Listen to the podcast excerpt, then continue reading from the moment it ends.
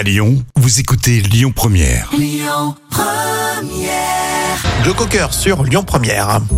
Alors là, c'est cool de chercher l'amour en Chine. On va le voir dans la folle histoire euh, du jour racontée euh, par Jam. En Chine, on a plus de congés quand on veut trouver la perle rare. Ah oui, et plusieurs universités chinoises ont offert à leurs étudiants un congé de printemps beaucoup plus long. Trop bien. Et c'est pour les encourager à trouver l'amour. Et cette initiative va plaire aux romantiques euh, sur les réseaux. Donc il y a des cœurs d'encouragement, euh, voilà, qui sont publiés.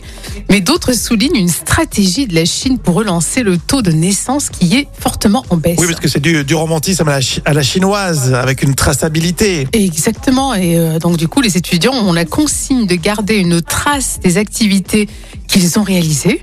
Euh, par exemple, des carnets de voyage à rédiger, des blogs quotidiens, des photos, et le tout qui sera ensuite exposé en classe.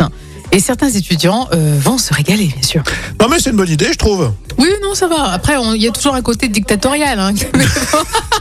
Ouais, disons que bon. ouais, tu pars pas t'amuser.